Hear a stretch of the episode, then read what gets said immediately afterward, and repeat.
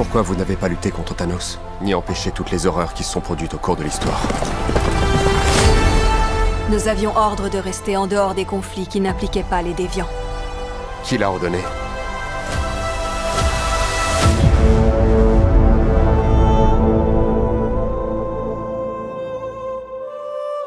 Il faut retrouver les autres. Bonjour à toutes et à tous et bienvenue dans ce quatrième épisode de Marvel Critics, consacré comme promis au film Eternals.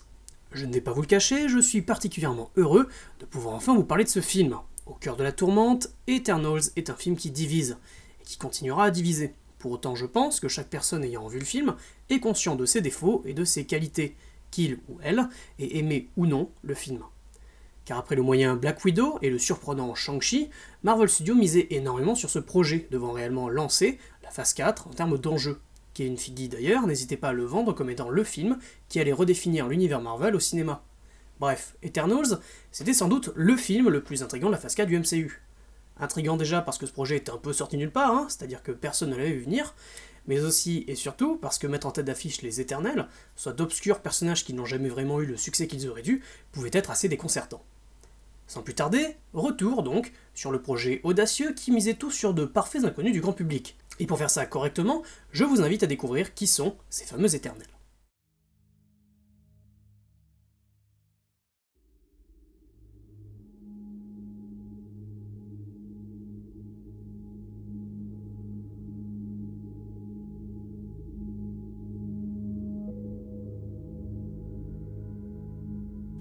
Nous sommes au commencement de tout. Du cosmos, du temps, de la lumière, de l'espace, et bien plus tard, de la vie. Du rien naquit un univers, une grande guerre eut lieu et donna naissance au premier multivers.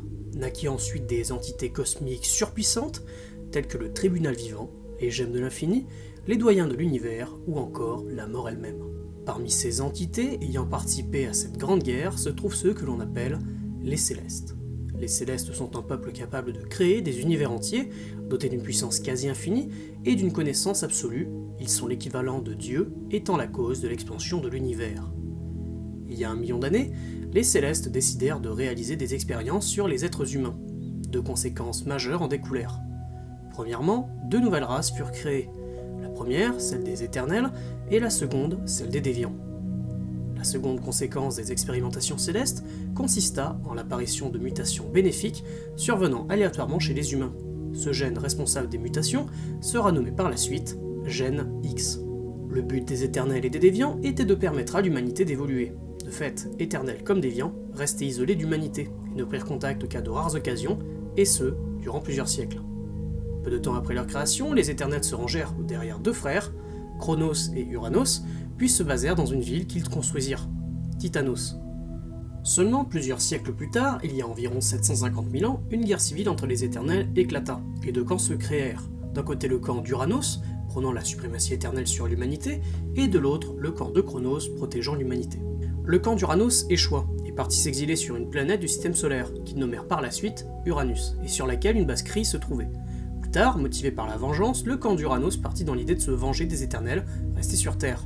Malheureusement, ils seront interceptés par un vaisseau Kree, revenant vers leur base d'Uranus et s'écrasèrent sur une lune de Saturne, Titan. À la suite de la mort du leader Uranos et d'une guerre civile intestine, probablement due à une créature nommée Dragon de la Lune, seule une survivante fut à déplorer, Suisan. Plusieurs centaines de milliers d'années plus tard, il y a 25 000 ans pour être exact, les Célestes retournèrent sur Terre pour y constater que les déviants n'étaient pas à la hauteur de leurs attentes. Ainsi, ils détruisirent leur capitale, les Muria, cela eut pour effet le naufrage de la cité d'Atlantide. En parallèle de cela, Chronos, le leader des éternels de la Terre, détruisit accidentellement Titanos, suite à une expérience, et périt par la même occasion.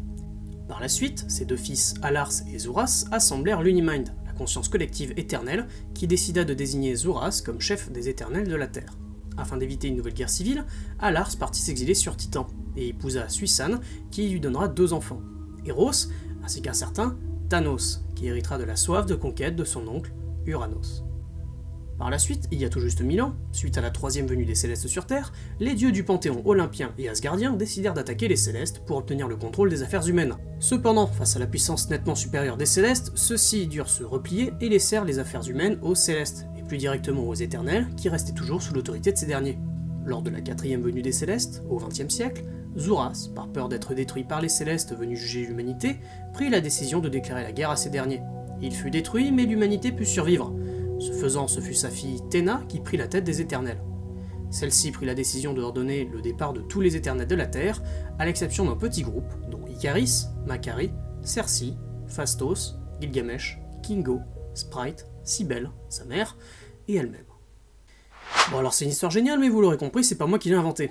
Forcément, tout ce que je viens de vous raconter n'est pas dedans, mais la plus grosse partie vient de la première série, Eternals, parue en 1976 et sortant directement de l'esprit génial de Jack Kirby, celui que l'on surnomme le King et qui a incontestablement contribué, autant que Stanley sinon plus, à façonner l'univers Marvel que l'on connaît aujourd'hui. Pour vous dire, on parle d'un homme qui a imaginé les designs originels de la plupart des personnages Marvel. Captain America, les 4 Fantastiques, les Avengers, Hulk, Thor, les X-Men, bref, si Stanley est communément appelé la légende, Kirby ne démérite pas son titre de King, si bien que cette description, aussi élogieuse soit-elle, n'est qu'un euphémisme considérant l'œuvre colossale laissée par Kirby tout le long de sa vie, non pas juste chez Marvel, mais à l'ensemble du médium du comic book. Si l'on devait décrire cette série à présent, celle-ci refaçonne entièrement l'origine de l'humanité dépeinte dans les comics Marvel, et s'inspire assez librement de la théorie des anciens astronautes, déjà présente dans la littérature, notamment chez Lovecraft par exemple, et son roman L'appel de Toulouse, publié en 1928, mais aussi au cinéma, 9 ans auparavant, en 1968, avec le film de Stanley Kubrick, 2001 l'Odyssée de l'espace. Pour la faire courte, la théorie des anciens astronautes est une théorie pseudo-scientifique, s'appuyant sur des similitudes chez diverses civilisations, qui, du point de vue de l'histoire, n'auraient jamais pu ou très difficilement se rencontrer. Selon cette théorie, l'humanité aurait pu évoluer grâce à l'aide de visiteurs qui auraient procuré au peuple les outils nécessaires pour fabriquer des constructions élaborées telles que les pyramides ou les géoglyphes de Nazca, ou simplement offrir des savoirs élémentaires tels que l'écriture, les mathématiques, voire aurait carrément altéré l'ADN humain. Pour en venir aux comics Eternals, la série en 19 numéros se déroule lors de la quatrième venue des Célestes, et si l'on devait analyser l'œuvre pour ce qu'elle a à offrir, on pourrait la résumer ainsi. Les Éternels, race auxquels appartiennent les protagonistes de la série, ne se cachent pas, même si isolés, et certains, comme Cersei, vivent parmi les hommes qui ignorent complètement leur rôle dans l'évolution de l'humanité. Il y a donc peu de personnalité au départ pour les Éternels, et donc peu d'attachement entre ces personnages et les lecteurs. Les déviants, eux, sont présentés comme étant à l'origine de toute représentation monstrueuse, aussi bien religieuse comme c'est le cas lorsque Crow, un général déviant, se fera passer volontairement pour le diable, que mythologique, lorsque l'on se rend compte que chaque créature imaginaire était dans l'histoire de l'humanité une créature déviante. Cela étant dû à leur biologie instable, ayant conduit à leur physique disgracieux. Les humains sont présentés comme ignorants et extérieurs au conflit, opposant les déviants et les éternels, sous la surveillance du céleste Arishem. Ils ne font pas partie du récit à proprement parler, mais font partie du décor, où se déroule le récit. De fait, ils apparaissent comme une gêne, qui, ne comprenant pas la gravité découlant de la réapparition des célestes sur Terre, agissent de façon totalement déraisonnable et risquant fortement leur propre extinction. Les célestes, quant à eux, sont à l'image de leur statut de dieu cosmique, extérieur au récit, muet, uniquement observateur de l'histoire. Ainsi, alors que mêle au récit l'origine de l'humanité vue par le prisme du mythe, de la science-fiction et de la religion, les célestes, par leur stature gigantesque et leur puissance soumettant toute vie sur Terre, car à la fois craint par les humains, défié par les déviants et respecté par les éternels, on ne peut que s'interroger sur leur histoire et leur origine, qui sera pendant très longtemps une question dont la réponse ne sera qu'un mystère aussi poussiéreux que les étoiles. Les humains sont donc les héritiers des bons côtés des éternels et des mauvais côtés des déviants, tous deux créés par les célestes. D'un côté, on retrouve chez les humains l'oisiveté et l'optimisme des éternels, ainsi que l'instinct primaire de protection des plus faibles. De l'autre côté, on observe chez l'homme des similitudes comportementales avec les déviants, comme le désir de domination ou le penchant pour la violence envers ses congénères. Dans un cas comme dans l'autre, les éternels et les déviants servent avant tout de fonctions, ayant pour but de mettre en exergue les qualités et défauts inhérents au genre humain. De fait, dans son récit, Kirby entend, au travers de ces trois races, effacer les lignes séparant celles-ci, le but est plus de dépeindre l'homme comme un être gris, à la fois bon et mauvais, comme lorsque l'on voit Téna et Crow, deux représentants de la race éternelle et déviant, capables d'éprouver des sentiments amoureux. Ainsi, oui, le comics Eternals ne peut pas plaire à tout le monde, aussi bien à cause de sa narration, qu'on peut aujourd'hui juger trop lourde, qu'à cause de ses dessins durs et épais.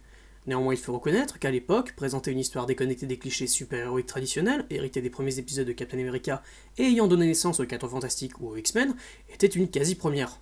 En outre, la série questionne énormément le lecteur sur l'origine de l'humanité, et orientera ce dernier tantôt sur une piste théologique, tantôt sur une piste découlant complètement de l'IRSF. Rien que pour ça, Eternals est une œuvre différente, qui reste singulière malgré toutes ses inspirations, sans se prendre trop au sérieux, sans pour autant négliger le drama dont la série est emprunt. Ce faisant, le rapport au théâtre grec, berceau de la dramaturgie par excellence, sera rapidement évoqué dans la série par Cersei, et c'est un élément qui, selon moi, est l'une des composantes des Éternels en tant qu'œuvre artistique. Les Éternels sont plus des archétypes et des concepts, en tant que personnages faisant évoluer une grande pièce de théâtre, que de simples acteurs d'une histoire reposant sur le modèle de l'épisodique, où l'histoire globale n'est qu'un éternel recommencement, comme c'est le cas pour le comics de l'époque. Par ailleurs, l'inspiration au théâtre grec et à la mythologie grecque en général n'est pas quelque chose de difficile à deviner, puisque quasiment tous les noms des personnages sont inspirés des divinités grecques.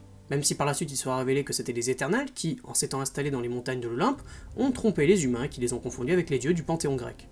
Néanmoins, dieu grec et éternel ont des liens dans les comics, puisqu'Icaris n'est rien de moins que le père d'Icare, Cersei quant à elle est en réalité la Circé étant apparue dans l'Odyssée d'Homère par exemple. Eternals est donc déstabilisant, car parvient à faire du passé le présent et des croyances une réalité, et ce, en personnifiant les mythes dont la définition même est une histoire dépeignant les aspects humains au travers de leurs dieux, autrement dit, précisément ce que sont les éternels. Il y a donc dans le comics Eternals des subtilités qui différencient la série des autres œuvres Marvel des années 70. Malheureusement pour les percevoir, il est nécessaire de s'intéresser à ce qui fait le comics Marvel et ce qui le différencie de celui de la distinguée concurrence. Le truc à savoir, c'est que dans la plupart des cas, ce qui différencie le héros Marvel et le héros DC, c'est leur capacité à s'interroger sur ce qui fait le héros. Chez Marvel, le héros n'est pas un être surpuissant, c'est un homme ou une femme, c'est la raison pour laquelle les séries s'intéressent aux personnages sous le masque, plus qu'au symbole du masque en lui-même. Ce qui crée de l'empathie et un lien avec le lecteur, comme quand on s'aperçoit que Spider-Man, l'araignée protégeant New York, est un adolescent qui enchaîne les galères, ou que sous l'armure d'Iron Man se cache un homme brisé par ses problèmes d'alcool. Je pense que la raison du désintérêt des lecteurs pour les éternels est ce changement trop net entre les héros communs qui à la base sont de simples mortels et les divinités dépeintes comme invincibles qui enlèvent tout moyen d'identification. Chez DC Comics, le héros est un surhomme, souvent représenté avec des attributs divins ou bien recherchant un idéal, souvent physique, et inatteignable pour le commun des mortels. En ce qui concerne nos éternels, eh ben, ceux-ci ont été écrits et créés comme des personnages DC Comics, puisqu'ils sont très largement inspirés des nouveaux dieux de l'écurie distincte. Mais bon, c'est pas du plagiat vu que les deux sont créés par Kirby. Il est donc probable que la proximité entre les deux rivaux sur le plan marketing, mais semblable sur le plan artistique, ait pu participer au désintérêt qu'ont subi ces personnages. En tout, les Éternels n'auront droit qu'à 8 ou 9 séries depuis leur création, avant d'être récemment relancés en réponse à l'annonce de la production d'un film dont ils seront les héros en 2020. Et oui, je ne me suis pas trompé, le film devait au départ sortir en 2020. Mais bon, pandémie, Covid, toi-même tu sais. A l'origine, Kevin Feige annonça le film dès avril 2018, en précisant que Marvel travaillait activement dessus déjà à l'époque. On n'a donc pas énormément d'infos en plus sur le début réel du développement, mais on peut supposer que le film Eternals est une transformation du projet de film avorté Inhumans. En effet, les Éternels et les Inhumains ont dans les comics des liens assez étroits. De plus, le projet de film s'étant par la suite transformé en série télé, celle-ci fut totalement reniée par les fans et a par la suite été décrite comme non canon au MCU, alors que dans les faits elle l'est en réalité complètement. Bref, de cela on peut supposer que les Inhumains ne reviendront pas de sitôt, et si jamais c'est le cas, on peut être sûr que leur origine sera complètement remaniée, mais je m'égare. Suite à l'annonce du film, Marvel demanda à Ryan et Cass Firpo, deux cousins, d'écrire le script du film qui serait inspiré de la théorie des anciens explorateurs et qui se concentrerait sur une histoire d'amour entre Cersei et Icaris, deux éternels de la Terre faisant partie du groupe connu. Fin août, Marvel Studios faisait le tour d'une courte liste de réalisateurs, dont Ciro Guerra, Christina Gallego, Travis Knight, Nicole Cassell, ou celle qui sera finalement choisie, Chloé Zhao, qui avait également été auparavant sur la liste des hypothétiques réalisateurs pour Black Widow. Après avoir impressionné les exécutifs grâce à ses visuels singuliers, Zhao fut rapidement choisi pour réaliser Eternals par peur qu'un autre gros studio ne la démarche. Et une chose est sûre, c'est qu'ils ont fait ce jour-là un choix des plus judicieux. Chloé Zhao avait de l'ambition, peut-être trop même, mais souhaitait de tout cœur fabriquer quelque chose dont on se souviendra dans la grande fresque qu'est le MCU.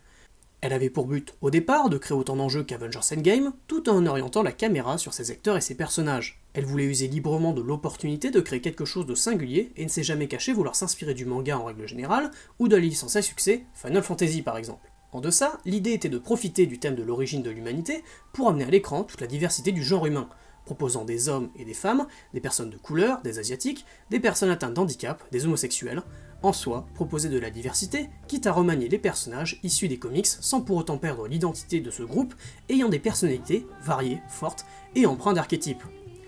Bref, Chloé Zhao savait ce qu'elle faisait, et on peut dire qu'elle était soutenue par le studio qui avait une confiance aveugle en elle en partie dû à son travail de la lumière et de sa vision d'auteur, qui ne tarda pas à faire d'elle le nouvel enfant prodige d'Hollywood. C'est simple, tout le monde avait les yeux rivés sur ce qu'elle faisait. C'est d'ailleurs pas une surprise si son dernier film, Nomadland, lui a permis de décrocher l'Oscar du meilleur réalisateur cette année. Même si on peut supposer que Disney a probablement menacé de faire péter l'académie si Zhao n'obtenait pas son Oscar. Bon, par la suite, les acteurs furent tous révélés lors du Comic Con de San Diego de 2019. Angelina Jolie serait Tena, Richard Madden, Icaris, Gemma Chan, Cersei, Salma Hayek, Ajak, Kumal Nanjiani, Kingo, Lauren Ridloff, Macari, Liam Hugh, Sprite, Brian Tyree Henry, Fastos, Don Lee, Gilgamesh, Barry Keoghan, Druig, et Kit Harington, Dane Whitman. Bref, le menu maxi best-of Fred Coca, quoi. L'une des subtilités étant, comme vous avez peut-être pu le remarquer, que nombre de ces acteurs sont connus, tandis que d'autres sont de parfaits inconnus. Ainsi voir par exemple Angelina Jolie, rendue célèbre pour son rôle de Lara Croft, au début des années 2000 par exemple, dans les deux Tomb Raider, aux côtés de Lauren Ridloff, interprétant Macari, peut être assez amusant lorsque l'on sait que cette dernière n'a fait que de petits rôles de figurante depuis sa première apparition au cinéma en 2017. De même, c'est l'occasion de rappeler que le film permet à deux acteurs ayant joué dans Game of Thrones de revenir ensemble, Kit Harington et Richard Maiden interprétant auparavant Jon Snow et Rob Stark. Enfin, il est toujours bon de rappeler que Gemma Chan, interprète de Cersei, a déjà joué dans Captain Marvel, puisqu'elle jouait Minerva, une Kree ayant un rôle assez tertiaire. Au vu du sort du personnage, le studio regretta de ne pas avoir donné plus d'importance à l'actrice, qu'il considérait comme talentueuse. Bref, rapidement le tournage commença, et mis à part une très grande partie des plans filmés en extérieur, une inspiration de Zero Dawn pour les scènes d'action, comme l'a déclaré Zao, bah peu de choses à dire. Mis à part peut-être que Jolie et Madden ont été évacués des îles Canaries lorsqu'on y a découvert des bombes et un ancien camp d'armement nazi. Mais à part ça, euh, rien d'autre. Vous connaissez la musique, au départ prévu pour novembre 2020, le film sera déplacé à février 2021, pour finalement se caler au 3 novembre en France et le 5 aux USA. Le film sort donc, malgré des critiques euh, plutôt mitigées dirons-nous, à la grande surprise des fans, impatients de voir le film, et arrive alors la grande question, que vaut Eternals?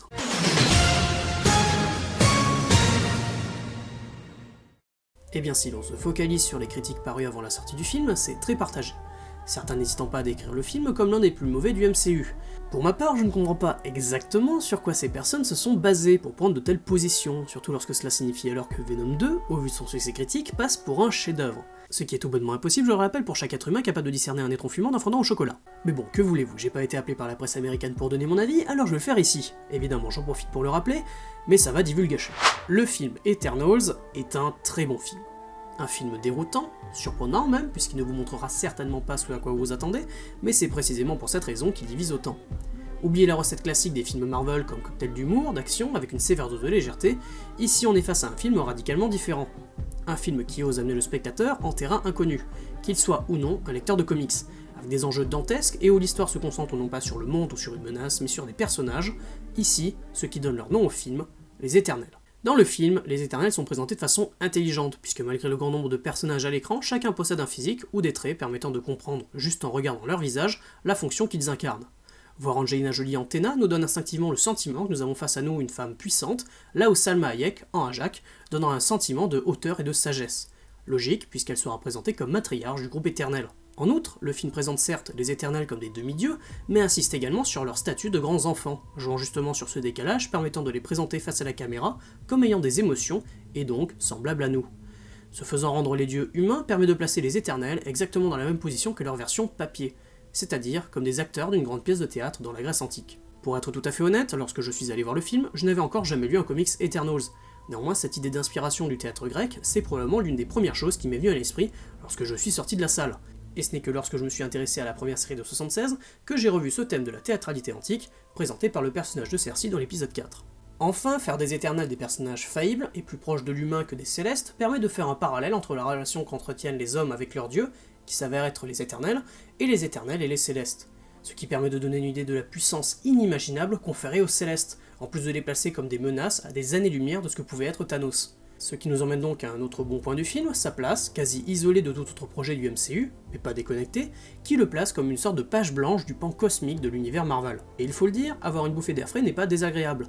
On démarre à partir de rien, et que l'on ait lu ou non les comics, le film reste vraiment surprenant, de sorte que même fini, impossible de savoir ce qui peut se passer dans la suite de l'histoire. Concernant le film en lui-même, les scènes d'action marchent plutôt bien, ont un aspect violent assez réaliste, et ont un style visuel propre qui rappelle un peu les effets spéciaux de Doctor Strange. La technologie éternelle est clairement identifiable et est amenée à revenir. De même, les interactions entre éternels durant les combats marchent vraiment bien et donnent l'impression d'une complémentarité entre les personnages. Personnages qui, malgré la durée du film, ont chacun leur moment, leur personnalité, et permettra de s'attacher à au moins l'un d'entre eux, à défaut d'en préférer un. Attention néanmoins, le film possède des défauts. On pourra regretter par exemple des thèmes musicaux peu marquants, des morts peut-être évitables, qui si elles permettent de surprendre le spectateur, privent le MCU, au moins pour un moment, de personnages pleins de potentiel. En deçà, au vu des premières critiques des professionnels ayant vu le film, avant sa sortie, et malgré le fait que ce soit les fans qui sauvent le film de l'échec critique, on peut fortement penser que le film reste une réussite, mais qu'il reste trop audacieux pour son public, qui je le rappelle, est tout simplement le grand public. De notre côté, la transition de l'avant MCU et de l'après MCU devait être faite à un moment ou un autre, et si les séries Disney Plus orientaient déjà le public vers davantage de créativité et d'inventivité, il fallait bien un film ayant un rôle de pivot, ce qui selon moi est le cas ici. De fait, et nous le verrons bien par la suite selon les scores finaux que le film fera, mais c'est déjà encourageant que le public soit réceptif et porte de l'attrait pour ce proto-univers cosmique Marvel. Car mine de rien, entre ces Célestes, Galactus ou Nova par exemple, il y a de quoi s'y perdre, bien que le public ait déjà pu observer des Célestes par le passé, comme Ego. Et oui, je vous rappelle que dans le deuxième film des Gardiens de la Galaxie, Ego est un Céleste, ou des races de déviants comme les Skrulls par exemple. Quoi qu'il en soit, j'espère que les conséquences du final de Eternals seront un minimum exploitées dans les futurs films. On peut supposer que ça ne tardera pas, puisque le prochain Black Panther, nommé Wakanda Forever, devrait, selon les rumeurs, opposer le Wakanda au royaume sous-marin d'Atlantis. Ainsi, si l'émergence a pu être stoppée, on peut imaginer que les habitants du royaume sous-marin a essuyé de fortes pertes, ce qui a pu conduire à une guerre entre humains et Atlantes. Bref, vous l'aurez compris, j'ai aimé Eternals, et j'encourage évidemment quiconque à aller le voir en salle. Ce film mérite de réussir. Il mérite qu'on le regarde comme un objet de cinéma au-delà de son adaptation qu'il a à proposer. Raison pour laquelle, de tout mon podcast, je n'ai que peu incité sur les détails et autres révélations de l'intrigue. Mais bon, à présent, si vous voulez bien, parlons des scènes post-crédit. Le mec, en deux phrases, il devient complètement schizophrène. Premièrement, l'apparition du personnage de Eros peut sembler surprenante, car non seulement, comme dans les comics, il se présente comme frère de Thanos, mais de ce fait, il questionne d'autant plus sur la biologie éternelle, sur bon nombre de points. Car si l'on résume, les éternels n'ont pas agi face à Thanos parce qu'ils ne devaient que s'occuper des déviants. Ok, pourquoi pas, même si dans les comics Thanos est atteint du syndrome déviant, et qu'en plus de cela, effacer la moitié de la vie dans l'univers n'arrange pas vraiment les célestes, puisque la naissance de ces derniers repose justement sur l'énergie vitale. Mais bref, dans l'univers qu'est le MCU, il est dit que Thanos habitait jadis sur Titan, une planète souffrant de surpopulation. C'est d'ailleurs ce qui le conduira à la recherche des pierres de l'infini, comme très clairement exposé dans Infinity War, ou dans le roman Thanos, le dilemme du Titan, à l'origine vendu comme étant le seul roman canon au MCU. Or, ça pose un petit souci. Dans Eternals, on apprend que les éternels ne sont pas entièrement organiques, mais plus proches de marionnettes animées, dont les souvenirs sont régulièrement remis à zéro, puis stockés dans ce que l'on appelle la Forge des Mondes, un endroit créé par les Célestes servant de gros entrepôts à poupées éternelles. De fait, et contrairement aux comics, cela signifie que les éternels ne sont a priori pas capables de procréer, puisqu'uniquement créés par l'action des Célestes. Cela est par ailleurs soutenu par le fait qu'aucun des éternels présents dans le film ne possède visiblement une descendance, malgré plusieurs centaines de milliers d'années d'existence. Alors question, Comment Eros et Thanos peuvent-ils être frères, puisque cela signifie alors qu'ils découlent de la même mère? À moins peut-être qu'il ne s'agisse que de frères symboliques, mais personnellement j'y crois moyennement, puisqu'à ce compte-là, tous les éternels sont frères et sœurs. En plus de cela, si Eros et Thanos sont frères, cela fait donc de Thanos un éternel. Peut-être comme dans les comics atteint du syndrome déviant, mais un éternel vivant à l'origine sur une planète d'éternels donc, capable de procréer et n'obéissant donc pas à la volonté céleste. Bref, c'est bizarre, on sent bien qu'il y a un truc qui marche pas, cela relève peut-être du détail pour vous, mais j'espère bien qu'on en apprendra plus sur les origines de Thanos et Eros par la suite. Quoi qu'il en soit, ce personnage de Eros, on va le revoir et il y a fort à penser qu'il aura une grande importance par la suite. Qui sait, peut-être le verra-t-on en compagnie des Éternels à la rencontre des Gardiens de la Galaxie. Après tout, Peter Quill descend directement d'un Céleste, même s'il a perdu ses pouvoirs. Arrive enfin la deuxième scène post-générique, présentant un personnage assez obscur des comics, pas forcément connu de tous, Dane Whitman. Le Chevalier Noir, un héros dont la famille transmet de génération en génération une épée maudite, l'épée d'ébène, subtilement nommée à un moment dans le film par Téna. Le héros n'est guère le plus puissant, mais a des liens assez intéressants avec le mythe arthurien. L'épée d'ébène, quant à elle, possède des caractéristiques intéressantes. Tout d'abord, son porteur demeure immortel quand il tient en main l'épée, la contrepartie étant que celui-ci se tournera progressivement vers la folie s'il tue de façon déraisonnable. On peut donc imaginer que le Chevalier Noir aura droit à son propre projet solo, cela irait par ailleurs dans le sens de plusieurs rumeurs persistantes depuis quelques mois. On peut imaginer par exemple une série Disney+, se déroulant dans l'époque arthurienne, permettant d'intégrer des personnages comme le Dragon de la Lune, ou de faire réapparaître au sein du MCU des personnages comme Morgan la Fée, apparu dans la série Runaways par exemple. Enfin, la voix que l'on entend à la toute fin de la scène post-crédit serait, si l'on en croit la réalisatrice Chloé Zhao, la voix de Blade, le chasseur de vampires qui devrait être interprété par Mahershala Ali, et qui aura droit à son film dont la date n'est pas encore tombée. Concernant à présent le succès commercial du film, il est très difficile de se prononcer actuellement. Déjà parce qu'au moment où j'écris ce podcast, bah, ça fait juste 5 jours que le film est sorti aux USA, mais en plus parce que les débuts, quoique impressionnants, ne veulent pas vraiment dire grand chose. Déjà parce que malgré son lancement domestique à 71 millions et mondial à 161 millions, eh ben ça rembourse pas encore le budget du film, qui était de 200 millions. Mais en plus de cela, c'est toujours la même histoire. La pandémie a énormément freiné les habitudes du public passant donc par une longue période d'adaptation avant que les chiffres d'avant-pandémie ne fassent leur retour. Aujourd'hui, Eternals est numéro 1 au box-office US. En même temps, la tempête Dune est passée et la Venom Mania dure quand même depuis un bon mois. Le siège n'était donc réservé qu'à Eternals. Ajoutons à cela le rétropédalage de Disney suite au souci de censure devant faire l'objet le film avant de sortir dans des pays ayant des règles strictes sur la représentation de divinité, sur les scènes d'amour charnel, sans parler de la représentation d'homosexualité, telles que le Koweït, le Qatar ou les Émirats Arabes Unis par exemple. En effet, juste trois jours après avoir indiqué que le film ne serait pas censuré, Disney a fait marche arrière pour s'assurer de ne pas perdre des parts de marché dans ces pays-là. Rappelons également que le film ne sortira probablement pas en Chine, une chose dont on parlait déjà il y a quelques mois, lors de notre podcast sur Shang-Chi, la situation n'ayant pas évolué depuis les déclarations de la réalisatrice sur son pays d'origine, qui n'ont que moyennement plu à ce dernier. Y aura-t-il donc une suite à Eternals? J'ose espérer que Marvel n'a pas pris trop au sérieux les premières critiques du film et ne sera pas tenté de retourner sa veste sur ses prochains projets, pour les rendre simples mais divertissants. Malheureusement, nous n'avons aucune annonce officielle portant sur une possible suite, même si l'on sait que l'actrice Salma Hayek, qu'elle aurait signée pour apparaître dans plusieurs films. En outre, une rumeur signalerait, elle, un hypothétique Eternals 2, qui serait le dernier film de la phase 4 et devant sortir en 2025. Évidemment, il s'agit d'une rumeur, non vérifiée qui plus est, alors prenez cette info avec vos plus grosses pincettes. Pour ce qui est de la réalisatrice, celle-ci ne devrait pas trop s'éloigner Disney, ce qui, dans notre histoire, reste une bonne nouvelle. En effet, elle serait fortement suggérée comme réalisatrice du projet de film Star Wars produit par Kevin Feige. Nous voici donc arrivés à la fin de notre podcast consacré aux éternels. Je vous remercie encore une fois pour l'avoir écouté jusqu'au bout et je vous donne rendez-vous si tout se passe bien pour la sortie de Spider-Man No Way Home, dont le deuxième trailer se fait désirer comme une candidate de télé-réalité libidineuse.